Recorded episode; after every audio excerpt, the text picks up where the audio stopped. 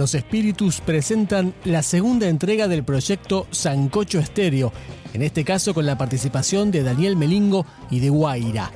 La propuesta es compartir grabaciones desde las casas de los músicos con otros artistas invitados y en este capítulo, bautizado Los Buenos Tiempos, incluyen tres tracks. Dos son reversiones de temas viejos y se destaca un inédito, Buscando la Luz, justamente en la voz de Melingo.